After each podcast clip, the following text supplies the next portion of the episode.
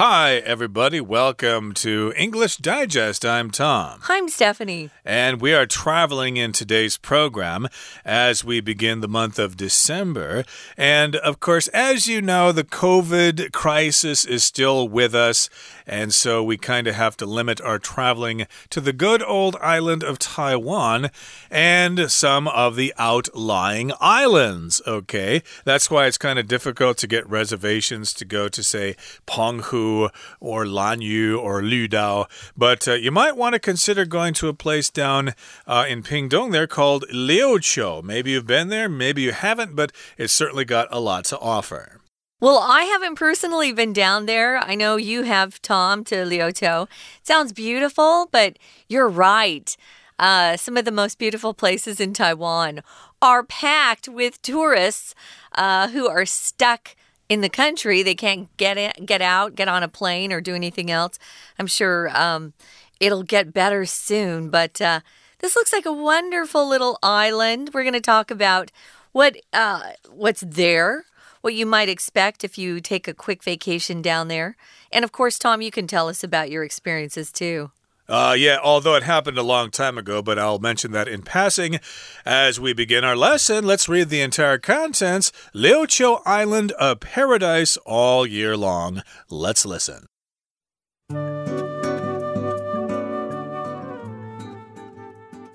Liuqiu is a tiny island in Pingdong County. Its weather is pleasant all year round, so come and explore everything it has to offer. Black Devil Cave. Visit this cave for a tragic history lesson. In the 1600s, two Dutch trading ships crashed on the reefs near the island. The people who lived on the island killed the survivors, so the Dutch sent more ships and soldiers to punish them. Around 300 indigenous people were murdered in the cave. Flower Vase Rock. Located close to the main ferry terminal at Bai Sha Port, Flower Vase Rock is perfectly positioned to attract tourists. With a wide, round top and a thin, tapering base, its remarkable shape certainly draws attention. From some angles, it looks like a watchful guardian of the harbor. Zhongao Beach. This beach is close to Baisha Port, so it's a great place to start relaxing after taking the boat over from Donggang. During the day, it's a perfect spot to look at fish and crabs or play in the water. At night, the view of the city lights across the water brings a sense of peace. White Lighthouse. This iconic symbol of Liuqiu Island is not particularly tall, standing at only 11 meters. However, its location at the top of Mount Dongnangjian means that ships can see its beacon from over 35 kilometers away. The tower was built in 1929 by a group of local fishermen. Okay, we're going to go take a, um, I guess it's an imaginary visit to Liuqiu for the next two days and talk about this paradise that is very close to the main island of Taiwan. Of course, Liuqiu is part of Taiwan, it's part of our country, and we're describing it here in the title as a paradise. A paradise is another word for heaven. So if someone says, Oh, it's paradise here, you've got to come, you've got to come see this place. It's so lovely that it does feel like you died and you went to heaven. Um, it's relaxing, it's beautiful, there are things to do. Um, it does sound like a wonderful place to visit. I checked the temperatures um, of this little island earlier today, and um, it remains pretty warm all through the year. So uh, if you're tired of it being cold in the winter, you might want to take a trip to Liuqiu. Uh, yeah, I went there in March or April uh -huh. a long time ago, and uh, the weather was quite nice then. I do remember it was a cloudy day, and mm. of course, if it rains, it makes things difficult, but still, uh, it's a good place to go uh, at any time of the year. Unlike Penghu, I think if you go to Penghu in the winter, it's uh, pretty cold, huh. and lots of people don't like to go there in the winter. But uh, yeah, Liuqiu is a paradise all year long. When I went, went there, it was called Xiao Liuqiu, Little Liuqiu Island. Mm -hmm. And I think that's another nickname. I think you can call it either one. So, yeah, Liuqiu is a tiny island in Pingdong County. It's actually uh, in the uh, ocean there to the west of Pingdong County there and its weather is pleasant all year round. So come and explore everything it has to offer. So here we've got the verb to explore. That just means to go someplace and travel around and learn more about the place. And of course, you can explore by moving around and looking at things, but you can also explore other things like the culture or museums or restaurants and stuff like that. Sure, you could do a lot of exploring in a new area it doesn't have to be a tourist area. It could just be, uh, you know, some neighborhood in your town that you've never really uh, seen too much of. Sometimes I'll take a walk in an area I've never been in and just explore, see what kind of shops they have, what kind of restaurants are available. It's kind of fun. So, one of the places that Liuqiu does offer is a place called Black Devil Cave. Kind of sounds a little spooky, a little scary. Well, let's talk about the history of this cave. It says, visit this cave for a tragic history lesson. When you see that word tragic, it usually refers to something that's very sad, and typically it refers to an incident or um, something in history that happened, or even currently, I guess, where someone has died. So let's take a look here. It was back in the 1600s, and if you've studied your history, guys, you know that Taiwan was uh, ruled or um, taken over by the Dutch for a while, who ruled here, it was a long time ago. So in the 1600s, there were two Dutch trading ships that crashed on the reefs near the island. And as many of you already know, that island is made up of corals, dead coral. So it's kind of an organic island, you could say. If you talk about something crashing, it could be a car, it could be you on your bike, or maybe a skateboard. If you crash, it means you ran into something or bumped into something with a lot of force. And you can um, have a lot of uh, destruction if two things crash together. Say, two cars crash head on you know, each of the the front of the cars crash. That's usually a pretty bad car wreck. So these trading ships, they were going on the ocean trying to offer their goods in return for something else people um, their destination had. And unfortunately, these two Dutch trading ships crashed on the reefs near the island. They probably didn't know the reefs were there and mm. reefs can cause a lot of damage. Uh, yeah, so these Dutch people were probably bringing wooden shoes into Taiwan and they were going to take some tea back Flowers. to Holland or whatever. so, unfortunately, though, they did not know the water around Taiwan very well, so they crashed on these reefs, and the people who lived on the island killed the survivors. I guess they were afraid of them. Who are these strange people with light skin and red hair or whatever? Uh, we best not to take our chances, so they killed the survivors. Well, the Dutch were not happy about that, so the Dutch sent more ships and soldiers to punish them.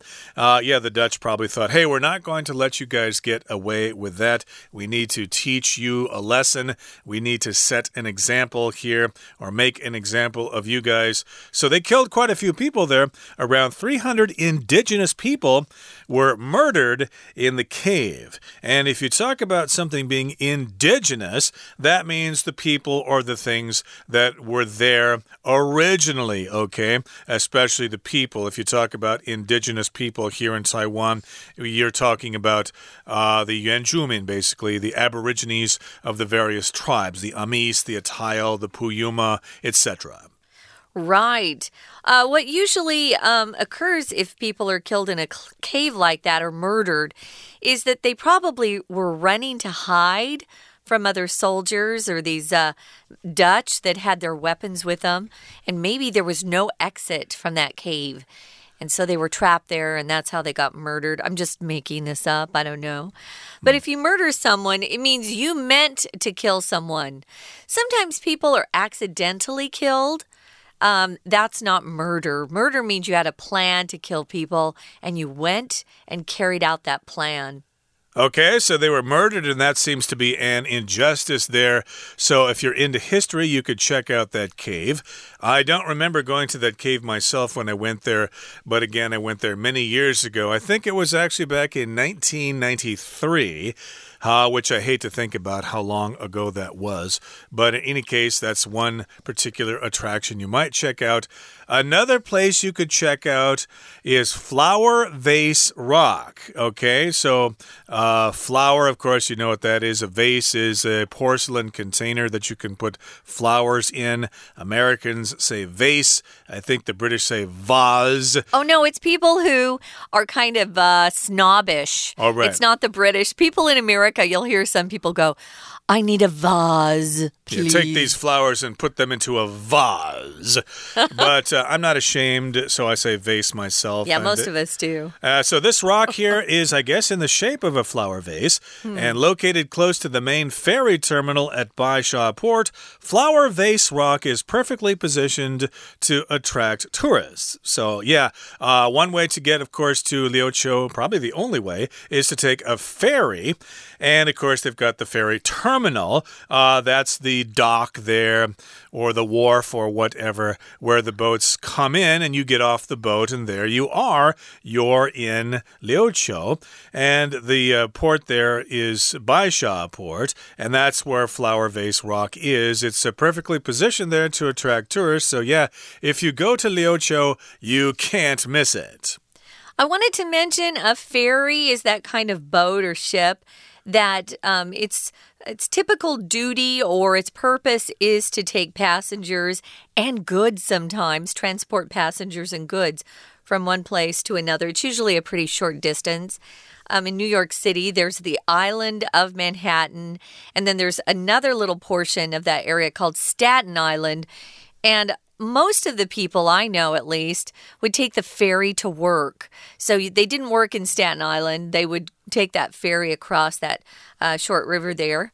And uh, that's kind of fun to do, actually. So we're going to get back and talk more about Liuqiu. But first, guys, we're going to we're going to take a quick break and listen to our Chinese teacher. 大家好，我是 Patrick 老师。今天素养单元所介绍的是小琉球的观光景点。文章一开头，先介绍小琉球的地理位置。这座小岛位于屏东县。紧接着，文章告诉我们，当地的气候宜人，有许多值得探索的地方。在我们深入看每个景点介绍的段落有哪些单字、片语和常考句型值得注意之前，先一起看一下标题的 "A paradise all year long"，以及第一段的第二句 "Its weather is pleasant all year round"。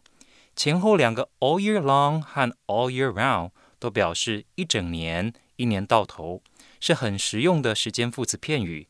譬如高三要准备升大学，课业非常忙碌，一年到头都在念书。Students in the last year of high school in Taiwan have to study all year round。如果同学觉得从暑假开始冲刺到现在已经有点疲累，不妨趁着周末出外走走。或许可以到小琉球去散心、放松、充电一下。以下的景点介绍就是很好的指南。首先，乌鬼洞 （Black Devil Cave） 这个景点介绍的写作方式很值得学习。Visit this cave for a tragic history lesson。到乌鬼洞看看，了解一段历史悲剧。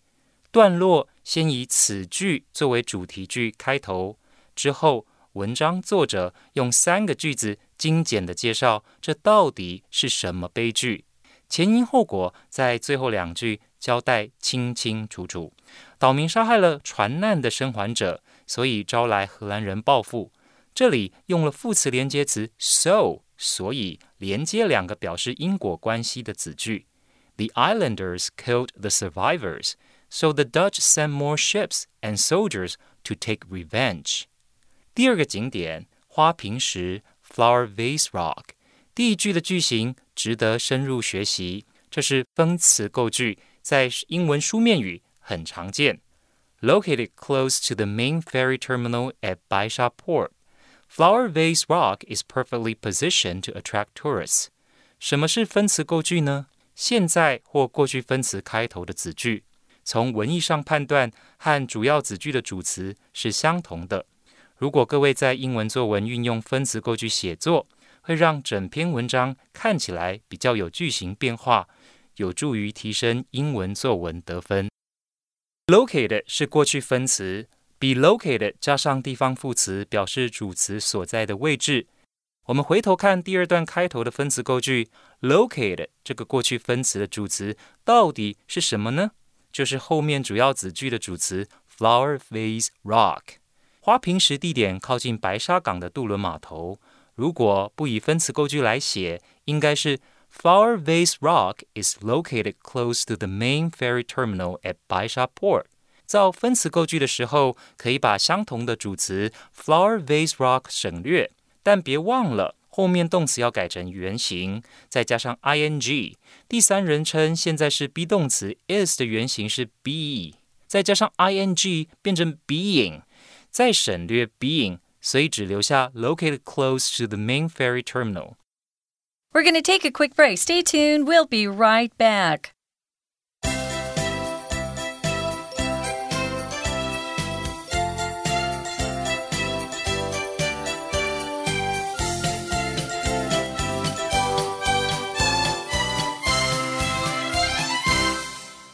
Okay, let's continue talking about the attractions or the tourist attractions.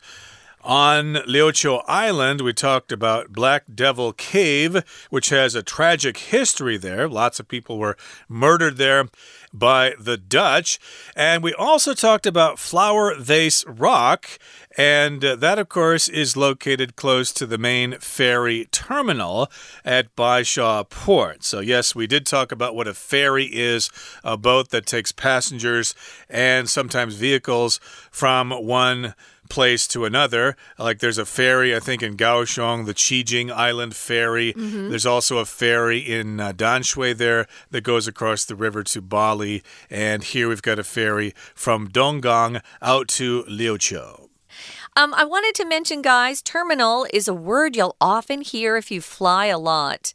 Um, the arrival and departure buildings at airports are all called terminals.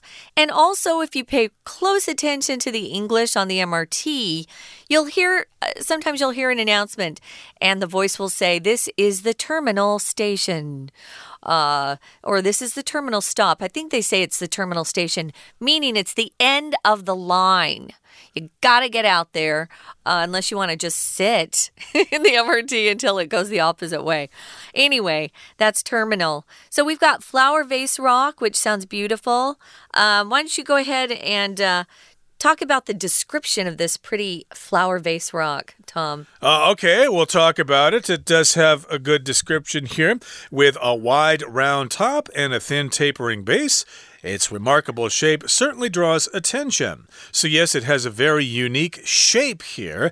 It's got a wide, round top, and then its base is thin and it is tapering. So, here, tapering is from the verb to taper, which means of an object to be wide at one place and then thinner toward the top. A lot of candles are tapered, uh, where they're wider at the base and they're narrower at the top and a lot of buildings taper as well. Uh, like uh, Burj Khalifa, I think that building kind of tapers as it's go as it goes up toward the top. Mm. It's uh, wider at the bottom and very thin at the top. It tapers, and I guess this rock tapers as well. This sounds like a very unique shape here. You can also taper in the opposite way and start wide at the top and go narrow as you get closer to the bottom or the base of something. So, yeah, it sounds like it's got a cool shape. From some angles, it looks like a watchful guardian of the harbor, almost like somebody standing there and protecting the harbor. That's what guardians do. Uh, some people talk about having a guardian angel, an angel that looks out for them and uh, keeps them safe uh, if they're in kind of a dangerous situation. Moving on, we've got another place here called Zhongao Beach. Now, this beach is close to Baisha Port. So it's a great place to start relaxing after taking the boat over from Donggang. So this sounds like a great place. A lot of people enjoy the beach. Uh, I think just the sound of the waves in the ocean is very relaxing, at least to me. I don't necessarily want to go swimming. I don't like the salt water. I'll be honest. Yeah, but I'm not a beach person either. No, Yeah. but I do like some my family will go on big family reunion vacations and I like to take a book and a big sun umbrella, sit under that umbrella and watch the kids build sun sand castles, you know. But uh, yeah, a lot of people love to get out there in the water. Yeah, I wonder if that's the place where they had that uh, glass bottom boat. Cool. Uh, when I went there, we got on this boat and you could uh, sit inside Oh, and see. That's cool. underneath the water there. Couldn't see very much, but it was still kind of an interesting ride. I don't know if they still have those there. But yeah, if you like a beach or if you like going to the beach, this might be the place for you. You can relax there. And during the day, it's a perfect spot to look at fish and crabs or play in the water. So yeah, take off your shoes and wade in the water there. Maybe play frisbee or something. And at night, the view of the city lights across the water brings a sense of peace. So you can have some nighttime scenery there if you're into that sort of thing. Okay, so those are a couple of attractions we've talked about so far. Here's another one the White Lighthouse. Okay, lighthouse, of course, is a tall building with a light on top of it so ships can see where the land is and then they won't crash on the land. Cool. I love lighthouses. I think they're so cool.